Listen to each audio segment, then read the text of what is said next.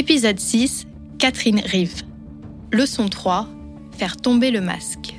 Catherine a pris la tête de la filiale française d'UCB en 2018 pour opérer un changement complet dans la culture et la vision de l'entreprise.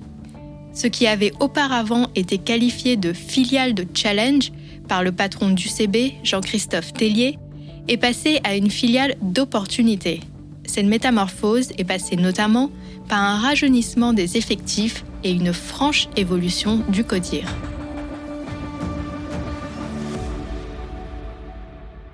Quand je suis retournée chez UCB, c'était une situation assez exceptionnelle parce que je retournais dans une entreprise que je pensais connaître, mais entre-temps, l'entreprise a évolué.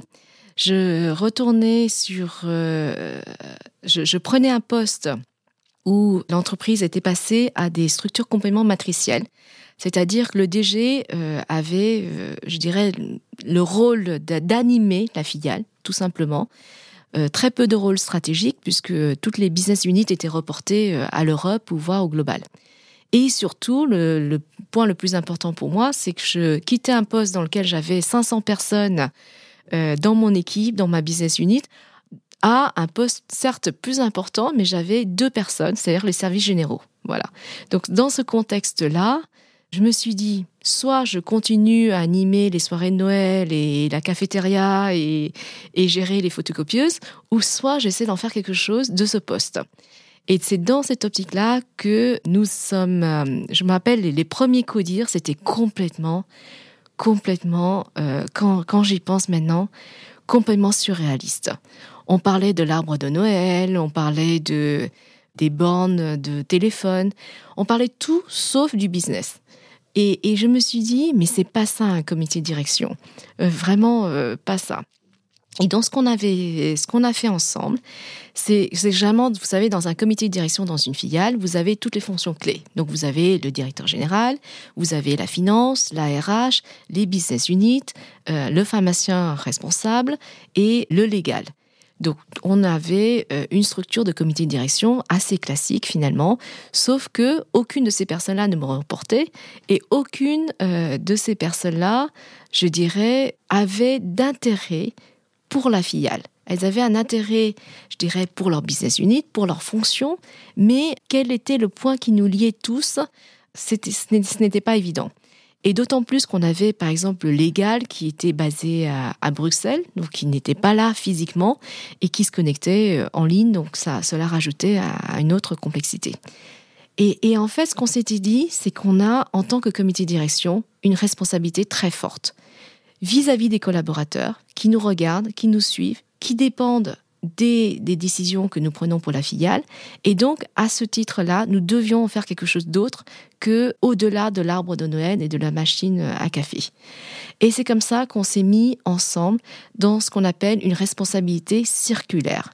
C'est-à-dire que au-delà du reporting euh, ou pas, on voulait monter un projet commun pour la filiale France parce que la filiale mérite vraiment la place qu'elle a au sein du, au sein du groupe. Et la filiale France est la quatrième ou cinquième filiale du groupe, mais clairement, elle n'avait pas sa place au milieu du village, c'est-à-dire que c'est une filiale qui est toujours perçue euh, comme euh, difficile, avec des produits qui sont euh, généralement pas remboursés, une filiale qui est toujours un peu à la traîne, une filiale qui râle beaucoup. Enfin, ça, c'est, on, mélange à la fois un, French bashing avec, avec une situation euh, économique qui n'était pas au rendez-vous. C'est-à-dire un niveau de profitabilité également inférieur parce qu'on avait un coût de fonctionnement tout simplement plus élevé que d'autres filiales, par exemple. Et donc, on a, on, a mis en place ce qu'on appelle le, le, le projet papillon. Donc, c'est-à-dire que comment, au sein du groupe, transformer la filiale France dans une filiale de challenge, hein, où quand le global arrivait, et ils disaient, euh, à part être sur Paris ou aller à la défense, euh, ils, ne trouvaient pas d'innovation dans la filiale. Ils ne repartaient pas avec des projets, des idées d'innovation ou de talent.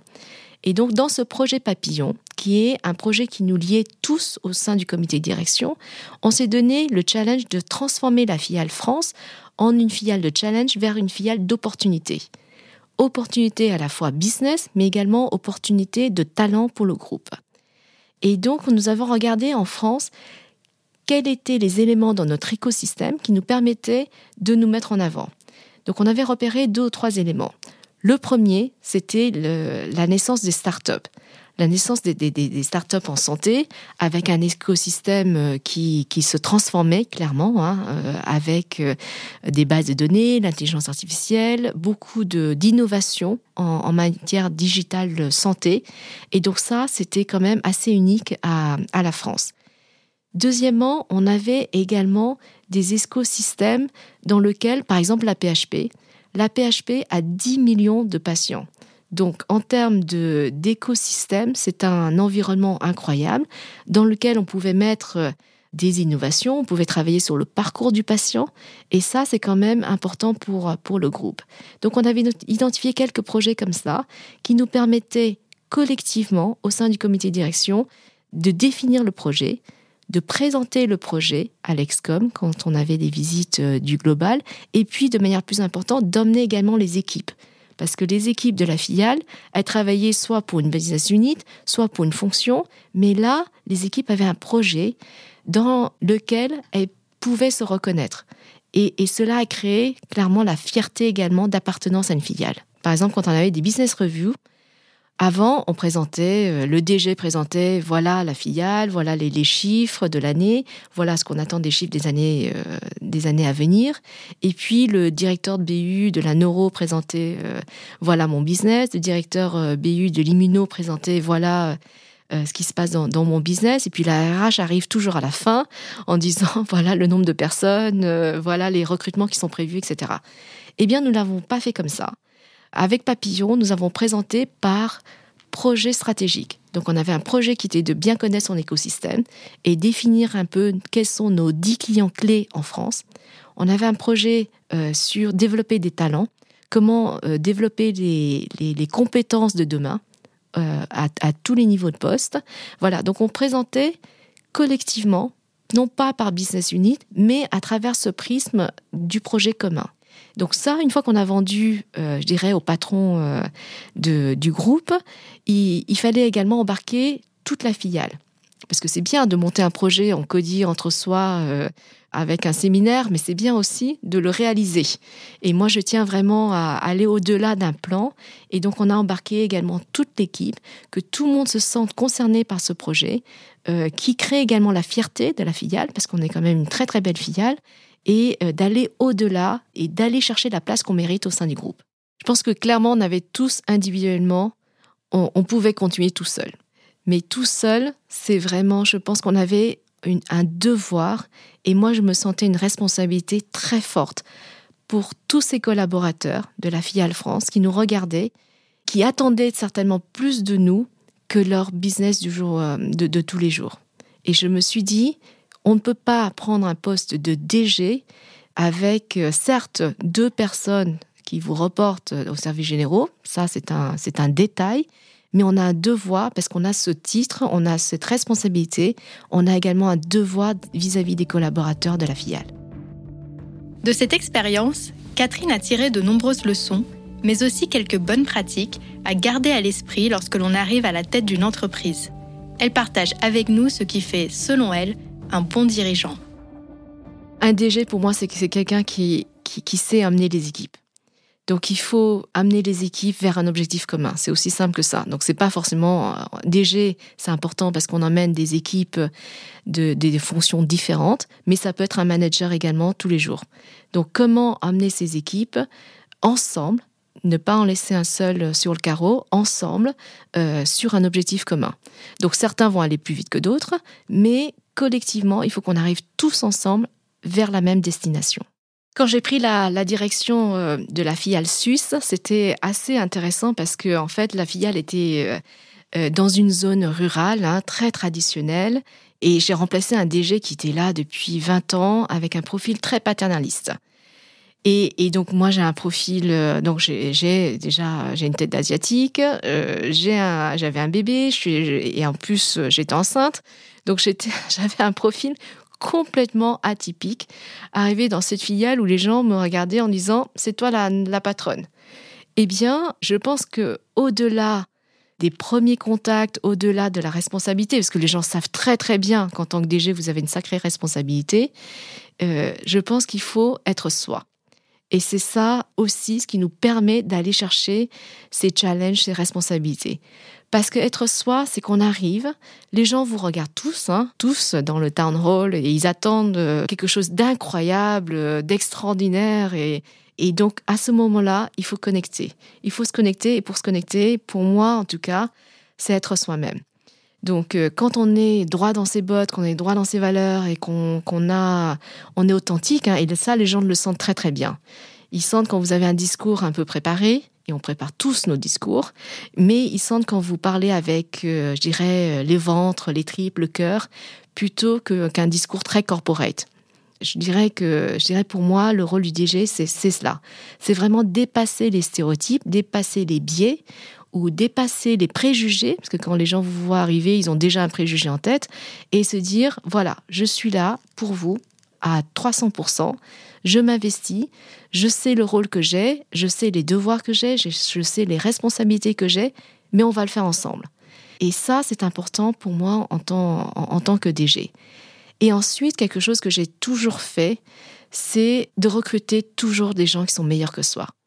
Et j'ai eu des très très belles surprises. Et par exemple, j'ai recruté euh, un directeur de market access, donc prix et remboursement. Quand j'ai eu l'entretien, je lui dis vous savez, je pense que vous pourrez être à ma place, largement. Et, et ce n'est pas un rôle de directeur de Market Access qu'il vous faut. C'est un rôle de DG. Je pense que vous serez parfait dans un rôle de directeur général dans une filiale en France. Et donc, je pense que je ne vais pas vous prendre sur, ce poste-là, mais je vais vous recommander à tous mes collègues, à tous, tout mon réseau, pour un poste de DG France. Eh bien, quand la personne est partie, eh bien, elle m'a rappelé en me disant, mais personne ne m'a dit ça. Et en fait, j'ai envie, j'ai envie de ce poste de market access avec toi, parce que je pense, avec vous, à l'époque, pardon, avec vous, parce que je pense qu'on peut faire des choses ensemble et on, peut faire des choses extraordinaires ensemble. Et voilà, donc ça, c'est un exemple concret. J'ai recruté quelqu'un clairement qui pouvait faire mon poste.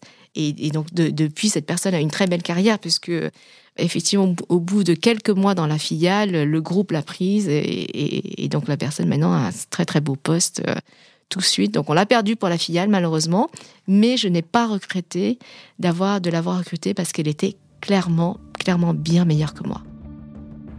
Un dirigeant, c'est aussi une personne qui sait faire tomber le masque pour ne pas toujours incarner ce héros, ce roc solide que rien ne peut venir perturber.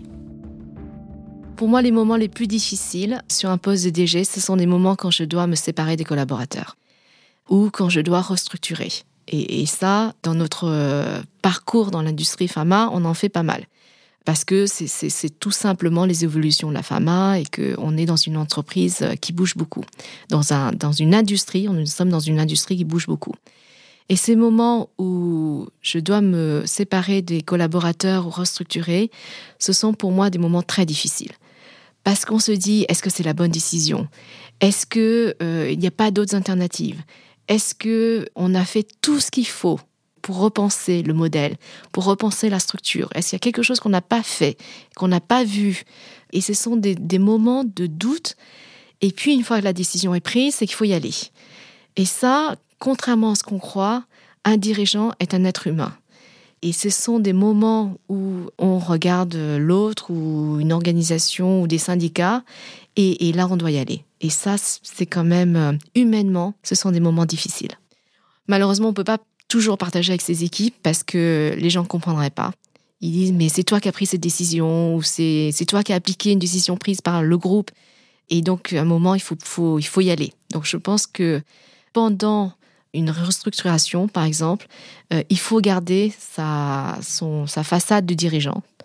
Euh, ça, je pense que les gens attendent ça également parce que sinon, on ne peut pas avoir des doutes. Hein. Je pense qu'une fois que la décision est prise, il faut la mettre en place de la manière la plus souple et la plus, surtout la, plus empathique possible parce qu'il y a un impact derrière sur les personnes. Hein. Ça, c'est c'est très important. Et mes moments de doute, malheureusement, je les partage euh, ben, dans le cadre familial, hein, euh, avec mon mari notamment, ou euh, avec, avec mes amis, mais clairement pas dans la mise en place vis-à-vis des collaborateurs. Merci d'avoir écouté cette leçon du podcast Mentor. Pour continuer à suivre l'actualité du secteur de la santé et découvrir des portraits de décideurs, nous vous encourageons à faire un tour sur le site de Pharmaceutique. Si cet épisode vous a plu, n'oubliez pas d'en parler à vos amis, à votre famille ou à vos collègues. Nous pouvons tous apprendre et être inspirés par les grands leaders de la santé.